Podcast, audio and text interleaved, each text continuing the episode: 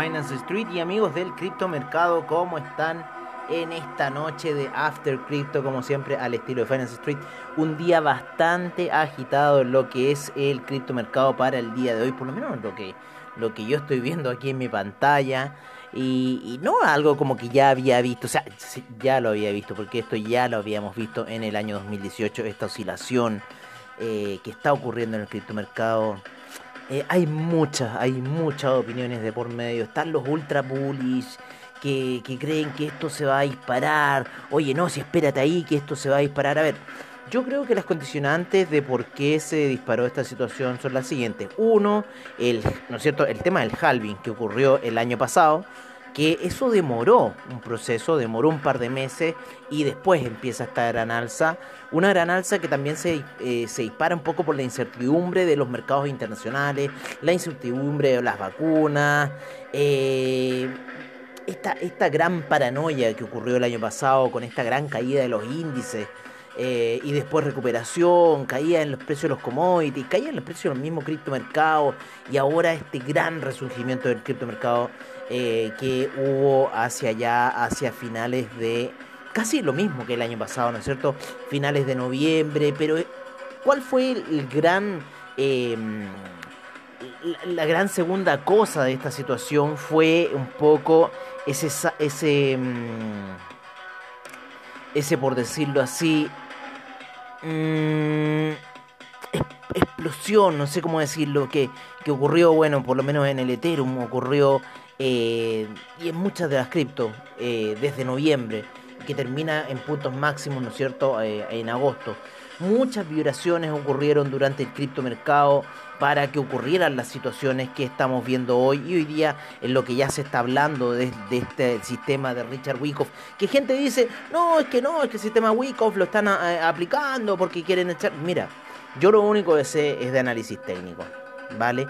Eh he estudiado las gráficas desde hace ya, desde el año 2018 que entré en el mercado financiero, eh, por, porque, porque bueno, quería hacer rentar mi dinero y en ese entonces, en el 2008, no había este criptomercado eh, que existe hoy en día. Em, y bueno, me pongo a estudiar las gráficas y todo eso y sí, los patrones técnicos son fundamentales, de repente hasta más fundamentales que los mismos fundamentales. Si bien estábamos llenos de noticias fundamentales, que esto para allá, que esto para acá, que este, oye, si este, este, este tipo va a venir a comprar, este, él, va, oye, le va a meter lucas a la cuestión. No, yo creo que solamente hicieron inflar un pez globo. Y en este minuto estamos viendo el reventón y estamos viendo ya la fase E de esta, esta situación wake off. Las medias móviles en gráficos daily son clarísimas, por lo menos en lo que es el Bitcoin.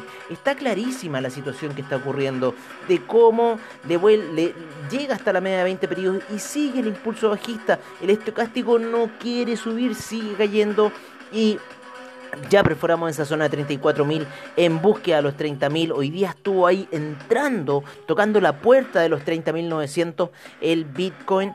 Y yo creo que ya vamos a ir a ver niveles más bajos, pero de una forma pausada. Yo personalmente creo que los niveles de Bitcoin van a estar en la zona de los 15.000. Y yo creo que muchas personas están esperando esa situación. Si vemos la situación gráfica de la primera caída y dibujamos un cuadrado, esto que yo ya lo he dicho mil veces, bueno, lo decía eh, cuando estaba ahí en, los seminarios para comunidad trader, pero... Eh, esta otra situación técnica que eh, me acuerdo que la lleva dibujando hasta Alexis Ose desde el año 2011 cuando estaba en XTV, que dibujaba este cuadrado, ¿no es cierto?, para compararlo y, repetir este mismo cuadrado y ahí ustedes iban a ver esa situación técnica. Yo voy a dibujar ahora un cuadrado, lo voy a hacer acá mismo en el Bitcoin porque para, para confirmar para confirmar lo que yo les estoy diciendo, voy a marcar esta primera situación de caída que va desde los niveles que de los 59.000, 60.000 aproximadamente, les voy a decir, desde claro 59.305 hasta los 34.356, un poco ahí. Y vamos a mover este este cuadrado que he dibujado. Y les voy a decir en cierta forma dónde está Oye, este nivel es muy, muy bajo. ¿eh? Casi 13.962 me está marcando ese nivel. Puede ser esa zona, está cerca de la zona de los 15.000. Así que yo, amigos míos, Y, no es por ser pesado, no es por ser negativo, es solamente análisis técnico. Es solamente análisis técnico. Y toda la gente en Twitter está ahí, ¿pero qué está pasando? ¿Por qué? ¿Pero por qué el mundo se está cayendo? ¿Y por qué se está incendiando? Y nadie me está avisando. Viejo, ¿has leído los análisis técnicos? ¿Sabes ver gráficas técnicas? Eso es lo que ha pasado. Ese es el gran problema que ha pasado. Ha entrado mucho newbie a este mercado. Mucho, mucho newbie. Y que no tiene idea de las gráficas, que solamente se dedica, oh, no, si es que el estocástico y esto se mueve así, y se dedican a comprar bullish, bullish, bullish, bullish. Bueno, estamos ahora en un bearish market, y yo no veo por dónde, aunque vengan a decir que no, que si El Salvador va a adoptar Bitcoin, no, que si México va a adoptar Bitcoin, no, que si, hoy están como monos todos diciendo la cuestión. Yo, cuando crea que va a empezar esa situación, amigos míos, es cuando esta cosa empieza a funcionar como tal. En este minuto es solamente especulación de quién tiene más. Entonces, eh, yo sinceramente, todo ese, ese gran espíritu bullish, no lo niego, no, no lo niego, o sea, está ahí y los que lo quieren apoyar, bien. Pero lo que sí, lo que sí, creo que eh, esta situación que estamos viendo en la caída del Bitcoin, en la caída del Ethereum, en la caída de muchas criptos, eh, especialmente el Bitcoin y Ethereum, que cómo están cayendo de una forma así, pero ya demasiado técnica, demasiado técnica.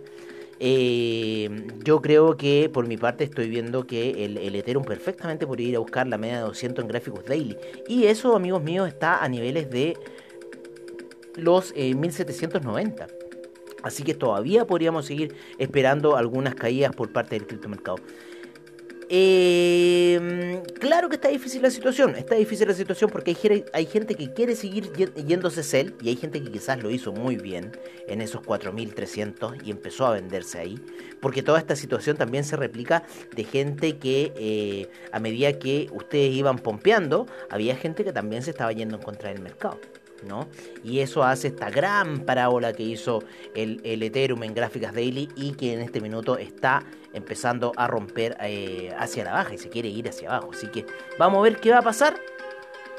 Por ahora hoy día hizo una figura técnica que la hizo en el día 28 de mayo el Ethereum. 28-27 eh, de mayo, así que yo creo que esta situación técnica va a seguir cayendo.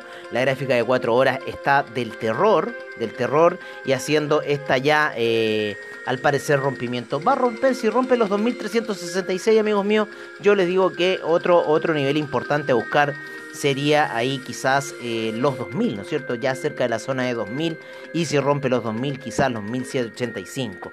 Así que por ahora, eh, claro, la apuesta si se van en cortos eh, los 2800, los 2900 ya es el punto de stop loss. Bastante holgado, son 500 dólares por lo menos en orden de 001. Eh, son 5 mil dólares en una orden de 0,1, pero eso es lo que está pasando ahora. Así que tienen que tener cuidado con lo que está pasando. Si no quieren irse tan largo en esa pérdida, tendrían que asumir pérdidas a niveles de 2.565.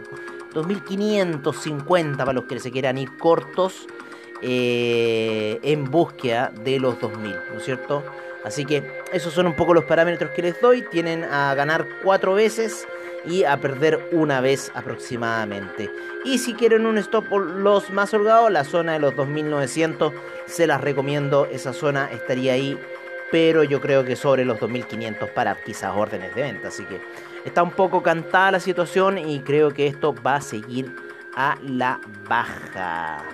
Por ahora yo estoy expectante, me salí de todas las órdenes, hoy día en la mañana me desperté, vi el mercado y en realidad me doy cuenta de que la situación no iba a dar para mucho y en realidad salí de mis operaciones de Ethereum, no habían, no habían hecho nada durante la noche, solamente lateralizar y eh, bueno, esto que les digo en realidad es algo que se está repitiendo en muchas gráficas.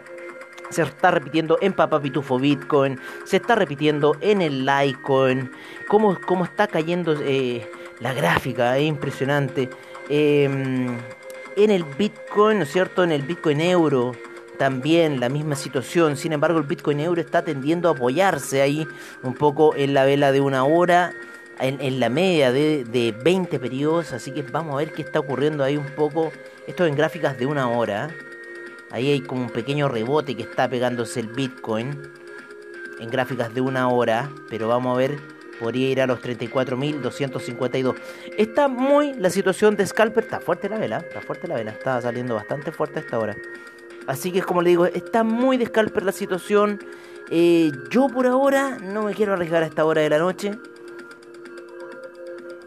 No me quiero arriesgar a esta hora de la noche, pero parece, puede ser que se vaya a buscar un pequeño rebote. Está en una zona bastante interesante el Ethereum rebotando, que es un poco la directriz bajista que ya lleva. Em, el Crypto 10 también está ahí rebotando, está también todos, todos están apuntando a la baja. El Dogecoin también rebotando ahí en la zona de los 0.319 ha tenido bastante oscilación Dogecoin el día de hoy. El Chainlink sigue cayendo. Me, gusta el Chainlink en 15. Uniswap también sigue cayendo en 22. Se encuentra. Van bien paralelos, van bien de la mano. El Bitcoin Cash sigue cayendo, ¿no es cierto? En las gráficas de 4 horas. El Litecoin también sigue cayendo. Las medias móviles están eh, por debajo de la gráfica de una hora, así que bastante situación, presión bajista, Bitcoin Gold también a la baja, Ripple también bajista, yo lo sigo viendo, yo creo que podría ir a buscar esos 0.63 el Ripple, así que hay que estar ahí con un ojo. El IOTA también sigue bajando, podría romper el dólar hacia abajo, el NEO también está en la zona de 46 y mucha presión bajista, por lo menos en esas medias móviles y el EOS también sigue bajando a esta hora de la noche aquí, por lo menos lo que nos puede mostrar un poco la plataforma de AvaTrade. Stellar también hoy día le pegan a todas las criptos hoy día, ya veníamos hablando de este toque de la muerte ahí de la, eh, de la gráfica daily, ¿no es cierto? Las medias de 20 y 12 eh, periodos. Así que así está un poco el mercado, amigos míos. En lo que eh, son movimientos, vamos a ir un poco ya a las cifras duras para saber un poco cómo está esta situación de criptomercado. Siempre, siempre hay dos que se me escapan, siempre hay dos que se me van, voy a... vamos a poner control M. Uno es el Dash. A ver, espérame, el dash. Déjame, voy a salir de acá. Acá lo tengo el dash, el dash también. Estábamos viendo la situación en dash con la media de 20. Sí, también va a la baja. Es el, Bitcoin Yen el, que se nos escapó.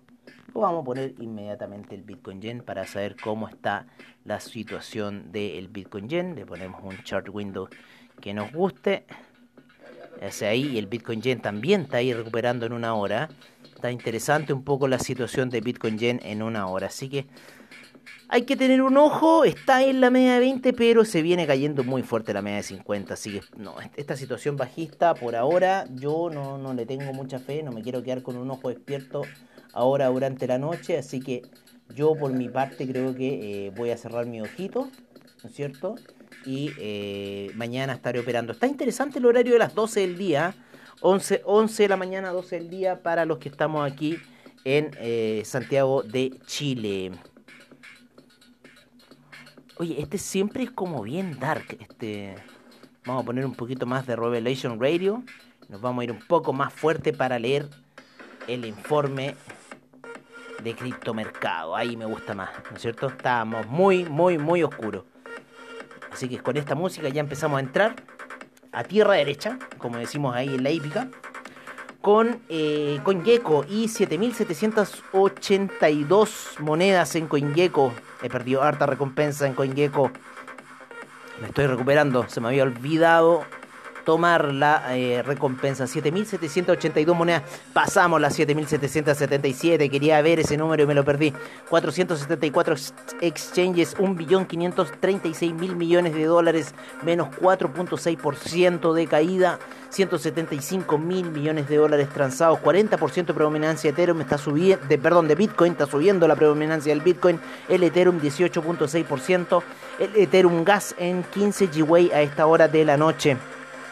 Tenemos en Bitcoin en primer lugar en 32.803, segundo lugar Ethereum en 2.451, el Tether en 1 dólar, el Binance Coin en 339,39, Cardano en 1,52, Dogecoin 0.321, Ripple 0.846, el USD Coin en 1,01, Polkadot en 20,81, Uniswap 22,72, Solana 40,12. Bitcoin Cash en 575,37. Litecoin 155,20. Internet Computer en 80,39 ya. Chainlink 23,01. Binance USD en 1,01. Polygon en 1,39, Teta Network 8,60, Stellar 0.334, VeChain 0.109, Ethereum Classic 54,92, Filecoin 73,50.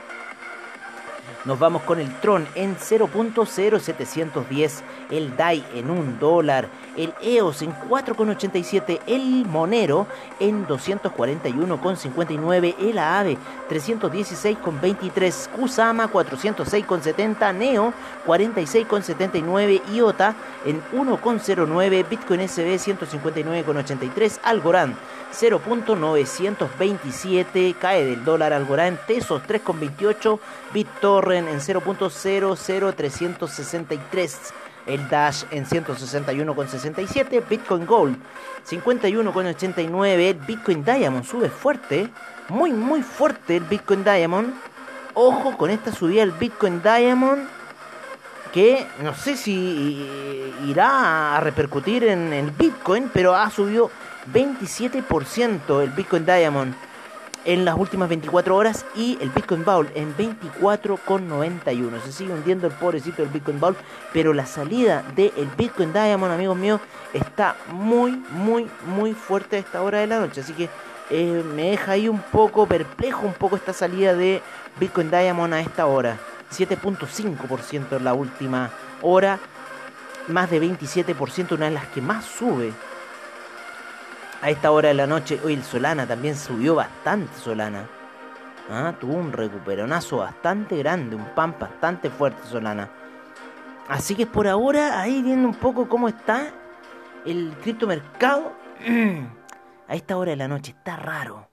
Está raro, pero por lo menos, o sea, toda la presión sigue siendo muy, muy bajista muy bajista. En una hora estamos viendo un estocástico hacia la baja, medias móviles que están llegando ahí, parece que va a tender a lateralizar igual que la, noche de ayer, así que vamos a ver qué pasa. Ayer quisimos apostar un poco por la compra, sin embargo nos dejó ahí y por ahora las medias móviles están bastante planas y con ganas de empujar al Ethereum hacia la baja, ¿eh? hacia la baja. Está ahí haciendo las cosas, las cosas medias raras, las cosas, el Bitcoin Euro también engañoso. No, está muy engañosa la situación, amigos míos, así que por eso yo estoy desconfiado un poco de toda esta situación que está ocurriendo. Eh, viene la media de 50 cayendo fuerte. No, hay que esperar, yo creo, un momento de compra. No sé cuál, no sé cuál. Está tan, tan la cosa así que esto ya parece casi que el Nasdaq.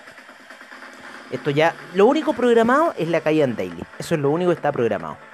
Todo lo demás Oye, vámonos a ver el mercado del NFT, ya que se nos están pasando volando los minutos. El NFT del día se llama Secret Window by Shahoo Foundation. Shahoo Foundation es una, eh, una mina que se está jugando un pucho y en su cara se abre como un mundo interior. Interesante. Vamos a ver en OpenSea cómo están las ofertas de este NFT. 1.2 es el precio que tiene 1.2 Ethereum 1.2 Ethereum. Ese es el precio que tiene. Se creó hace dos meses por Null Address. Shahoo lo tuvo, después se fue a Foundation Market. Foundation Market lo mandó a Project, Project Nifty. A Project Nifty. Y Project Nifty lo listó por 1.2 Ethereum a la venta. Esto lo pueden ver todo por OpenSea. En el mercado del NFT tenemos 16 mil millones, se sigue cayendo el mercado del NFT. Tenemos a Teta Network en el primer lugar, segundo Chilis, tercero Engine Coin, cuarto de Centraland, quinto Bakery Swap, sexto Flow, séptimo Ecomi, octavo Wax, noveno Audius y décimo Ultra. Bastante fuerte ha caído el mercado de eh, del NFT. Teta Network está bastante alto todavía Teta Network. Vámonos con el mercado del DeFi en donde tenemos a esta hora de la noche 80 mil millones y 9 mil millones en volumen transado. Uniswap en primer lugar, segundo Chaining, tercero DAI, cuarto AAVE. quinto CUSDC, sexto CDI, séptimo CDH, octavo PancakeSwap, noveno Maker, décimo Terra. Así se encuentra el mercado de DeFi por parte de CoinGecko a esta hora de la noche. Nos vamos a ir a CoinMarketCap con sus 10.338 monedas y nos vamos a ir al Polkadot Ecosystem en donde tenemos al Polkadot en primer lugar, eh, perdón, tenemos 40 mil millones en volumen, eh, market cap 5 mil en volumen transado, Polkadot en primer lugar, segundo Chainlink, tercero Kusama, cuarto Ontology, quinto Ox, sexto Anchor, séptimo REN, octavo REN BTC, noveno RLC y décimo Ocean Protocol. En el Binance Ecosystem tenemos 77 mil millones y 12 mil millones en volumen transado.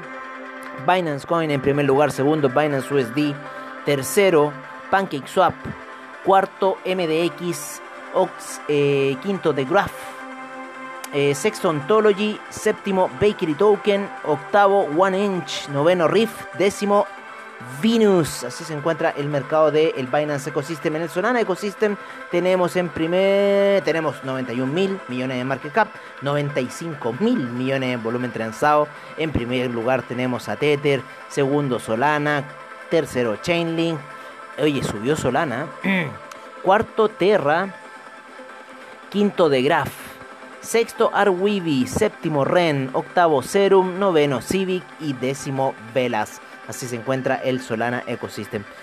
Eh, yo tenía algo que contarles, pero no me acuerdo ahora qué era, pero era un poco con todo esto que está pasando con el Bitcoin, eh, de esta cosa como política. Ah, lo que ocurrió con el pipeline. Yo no sé si ustedes han escuchado de que el FBI supuestamente se hizo de las claves de las wallets donde habían transferido la plata por este ransomware que le metieron a una pipeline ahí en Estados Unidos y proclamándolo como un ataque de, terrorista y cosas así. Yo estoy estudiando ciberseguridad y ¿saben qué?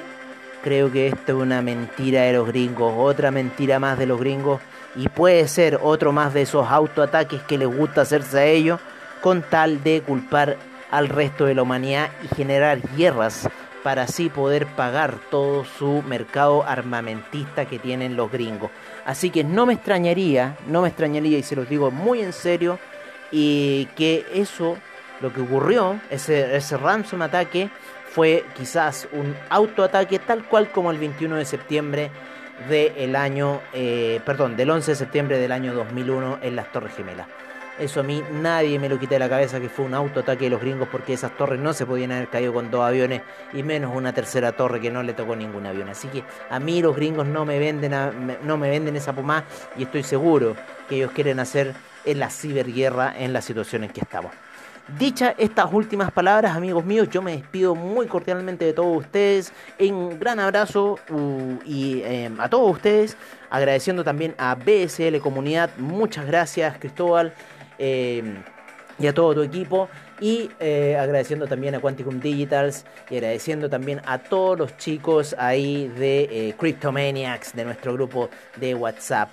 Eh, ubícame en la página web eh, finance-street.webnode.cl búscanos en contactos eh, pide que te metamos en el grupo de Cryptomaniacs. Eh, si quieres tener toda información ahí cripto del minuto que estamos generando métete en Cryptomaniacs y ahí te vamos a agregar. Por ahora no estamos en Telegram ya creo que estaremos. Y por ahora yo me despido. Hasta mañana. Hasta un nuevo After Crypto como siempre el tiro de Finance Street y en la mañana, como siempre, con Mercados on Trade, con toda la información financiera que ustedes se merecen saber de lo que están haciendo las manos negras de Wall Street. Así que, bueno amigos, yo me despido y los dejo cordialmente invitados a que escuchen todo nuestro programa. Un gran abrazo y que tengan muy buen trade en la noche.